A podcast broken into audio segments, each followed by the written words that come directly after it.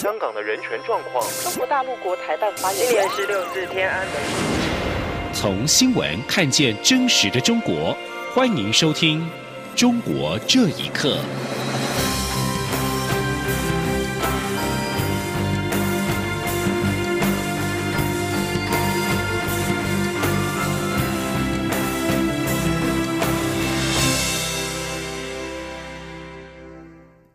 听众朋友们，晚安，欢迎收听《中国这一刻》，我是李自立。滞留武汉的血友病少年平安的回到台湾，外界关注两岸是否能够继续采取这样的模式，陆续的让滞留在武汉的台商回国。行政院长苏贞昌今天表示，未来政府会秉持蔡英文总统所说的“弱势优先”的原则，与对岸协商。记者王维婷的报道。武汉二十四号一度解除封城，先前滞留武汉的血友病少年顺利从成都搭乘班机回到台湾。外界关注，目前仍滞留武汉的台商能否比照血友病少年，以同样的模式返回台湾。行政院长苏贞昌二十五号受访时表示，血友病少年原本可在第一批武汉包机时回国，但是因为中国插手，导致名单发生变化，最后包机还有确诊病例，弄得后面非常麻烦。但是政府也穷尽一切方法，千里送药到武汉提供协助。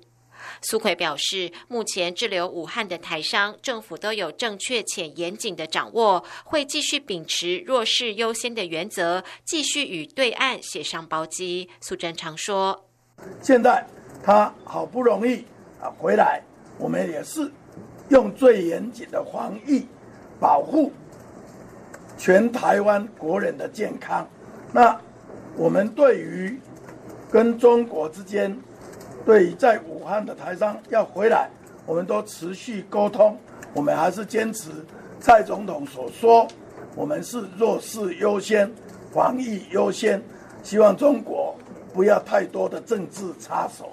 针对武汉二十四号一度解除封锁后又再度封城，苏贞昌表示，中国第一时间隐匿疫情，接着又采取粗暴的方式封城，又突然开放，都可以看出民主、健康、开放的台湾做法不一样。他表示，台湾都是由卫福部长陈时中报告最正确、严谨的资料，且台湾民众齐心协力一起防疫，这也是台湾还能守住疫情的原因。苏奎说，由这次疫情可以看出台湾跟中国不同，民主自由的可贵。中央广播电台记者王威婷采访报道。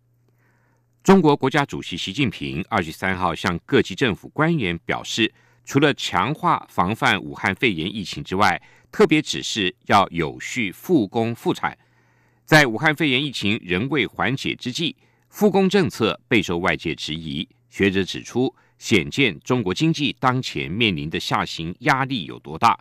美国公共卫生学者李敦厚也表示，这就是一场人命的豪赌。请听以下报道。根据自由亚洲电台引述中共官媒的报道。习近平针对防疫提出多项要求，在经济上也要求有序复工复产。他强调，经济社会是动态循环系统，不能长时间停摆。中国国家发展改革委员会在二十四号的记者会上表示，沿海省份包括了广东、江苏在内，复工率达七成，浙江则是已经超过九成。对此，纽约城市大学经济系教授周巨源告诉自由亚洲电台：“不难想见，中国经济当前面临的下行压力有多大。”他说。一线的钱哦，真的是跟国际贸易相关了哦。那如果是说再封一两个月的话，不但对中国的经济有很大的负面的影响，对全球这个相关的供应链的产业也会受到很大很大的负面的作用。在北京，官方证实，二月二十号已经复工的当当网公司，因出现了一名武汉肺炎确诊的病例，已经有六十六人遭到隔离观察。美国哈佛大学公共卫生学院龙退教授李敦厚受访时表示，中国现在把复工提列防疫工作的优先清单，当然是经济考量，但这也是一场人命的豪赌。他说。我想他们是赌了，要赌经济压力在那边，然后赌你就是就是大家都会感染，可是有一部分的人会会会很很大的问题，那就牺牲那一部分的。我想的算盘大概是这样。所以我的意思说，你复工找不找，最后你看说到底他有没有能力去应付复工完以后出来的新的 case。李敦厚也呼吁，想要在这样的赌盘上赢得胜利，中国在防疫上一定要能够提高透明度，不能够重蹈武汉在疫情初期的覆辙。包括了各省复工之后对工厂的监控管理措施，对第一线作业人员的卫教与自主管理。而一旦出现新案例，工厂后续需要采取的作为，一定要有一套完整的标准作业程序。如果中国没准备好，全世界也可能会跟着受害。央广新闻整理报道：中国各地政府为了防止武汉肺炎疫情的扩散，采取了多项严格的措施。其中备受争议的封城影响仍在扩大，很多养殖户因为运输的中断受到严重的冲击。中国畜牧业协会网站提议，由饲料厂支援湖北省一万吨以上的玉米跟大豆原料。维权人士指出，武汉肺炎疫情对养殖业的打击将非常长远，而要保障民生，一定要维持生产线的畅通。请听一下报道。一位名叫零零七的网友日前发布视频，讲述自己的小型养殖场在封城封路的情况下遭遇了灭顶之灾。他说：“马上要快断粮了，现在一餐就喂一顿了，这个鸡都饿昏了。”撑不了几天了，没有钱是拉不了饲料的。现在估计等这波疫情过后，没有多少人养鸡了。他也表示，这次武汉肺炎疫情来得太猛烈，今年不知道有多少养殖户可能倾家荡产。早在今年春节前后，道路运输的封堵就已经让养殖户的饲料面临供应窘况。中国畜牧业协会网站一月底发文，湖北省家禽养殖业的生产运输受阻。饲料以及原材料供应基本瘫痪，大部分养殖场面临断粮，严重影响家禽业正常经营。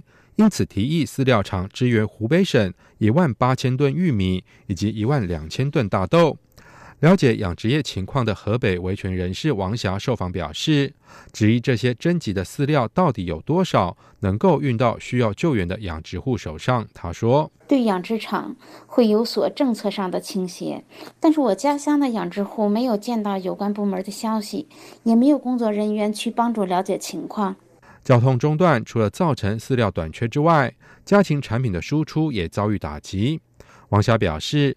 家乡一位经营禽蛋业户的朋友，前几天哭着拍视频给他看，库房里一箱箱鸡蛋堆积如山，都卖不出去，鸡鸭坏掉。流亡美国的广东乌坎维权村民庄烈红认为，武汉肺炎疫情对养殖业的打击将非常长远，因为这些养殖户没有资金跟信心继续生产经营，而要保障民生，一定要维持生产线畅通。他说。不仅仅是养殖户，还有一些农产品，他们都烂在地里。想吃的、想买的，他们也买不到。封城对不对呢？封城我觉得是没有错的，但是在封城的前期，你首先你要保住这个民生。你封城，人家出不去，那起码要吃要喝，对吧？你如果把这个吃跟喝你做不到，你封城，那就是置百姓于死地了。庄烈宏表示，中国政府的政策方针只有一个，就是维稳。至于百姓是否能够吃饱，养殖户经营是否陷入困难等民生议题，都不在当局的考虑范围。以上新闻由央广整理报道。中国国家卫生健康委员会今年发布俗称武汉肺炎的二零一九年冠状病毒疾病最新的统计。中国三十一个省和新疆生产建设兵团在二十四号单日新增七十一例死亡病例，这是单日新增死亡病例数。两个星期来最低的数字，而在此之际，武汉肺炎在中国累计的死亡病例已经来到两千六百六十三例。武汉二十四号出现了解封的乌龙，湖北在今天则发布通告，指称在湖北就业就学的人员由所在单位、学校提供必要的生活保障，而急需要医疗救助的人员由卫生健康部门协调医疗机构及时的给予救治。武汉肺炎自中国向外扩散，韩国成为重灾区。中国方面则开始反向防堵疫情的回流。山东威海市今天又宣布，即日起对于从日本、韩国等入境的人员，不论是国籍，一律实施十四天的集中隔离，免费安排到宾馆居住。武汉肺炎疫情仍在肆虐之际，中共也在扩大资讯的审查跟言论管控。八十多位国际学者近日来致函中国国家领导人习近平，要求释放中国新公民运动的倡导者许志勇，并且落实宪法赋予人民的言论自由权。学者指出，许志勇的命运其实跟每一个中国人都息息相关，而这场疫情灾难。可以说是由人祸所造成，请听以下报道。美国哥伦比亚大学政治学教授李安友、美国汉学家林培瑞以及法国塞尔奇彭多瓦兹大学教授张伦，二十二号发起连署给习近平的公开信。目前已经有美国前驻华大使温斯顿、纽约大学教授孔杰荣等超过八十位国际学者和国际人士参与联署。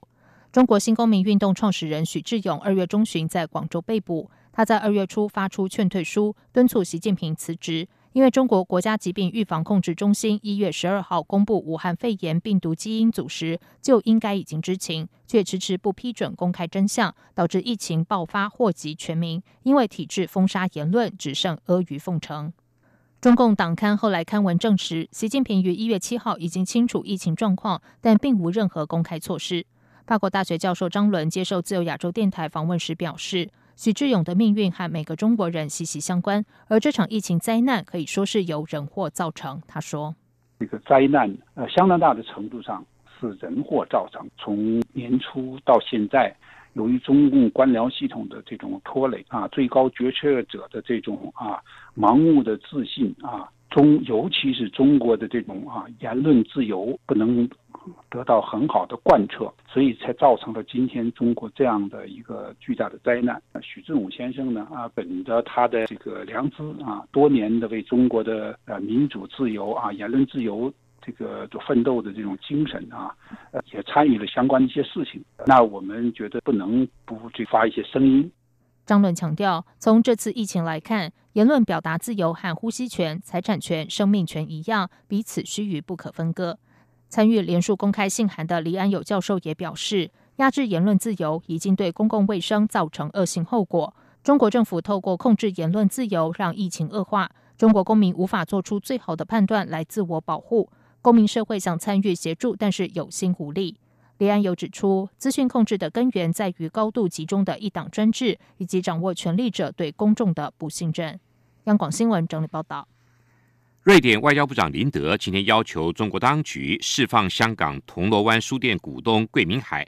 拥有瑞典公民身份的桂明海，在今年一月间被以为境外非法提供情报罪起诉，二十四号被判罪名成立，判处有期徒刑十年，剥夺政治权利五年。林德在接受瑞典电台访问时表示，我方一直清楚表明，要求桂明海获得释放，让他可以和女儿家人团聚。这项要求依然存在。铜锣湾书店是一家以出版中国大陆政治禁书闻名的香港独立书店。书店的股东吕坡、桂明海、店长林荣基、业务经理张志平、经营者李坡等人，在二零一五年的十月到十二月间，陆续的在中国、泰国，甚至在香港境内失踪。中国官方在二零一七年的十月公布了桂明海刑满获释，但是他的女儿安吉拉表示。桂明海在中国大陆东部城市宁波的亲戚家中遭到软禁。二零一八年二月，中国外交部则证实，桂明海因为违反中国法律被处以强制措施。环境问题成为世界各地急需要解决的问题，关系到地球上各种生命的存亡续绝。图博位在世界的屋脊，对周边国家地区的生态平衡乃至全球环境都起到至关重要的作用。中共对图博进行了六十年的掠夺性的开采，不仅迫使藏人逐渐失去民族延续千年有利环保的生存方式，而且威胁到全球的生态环境。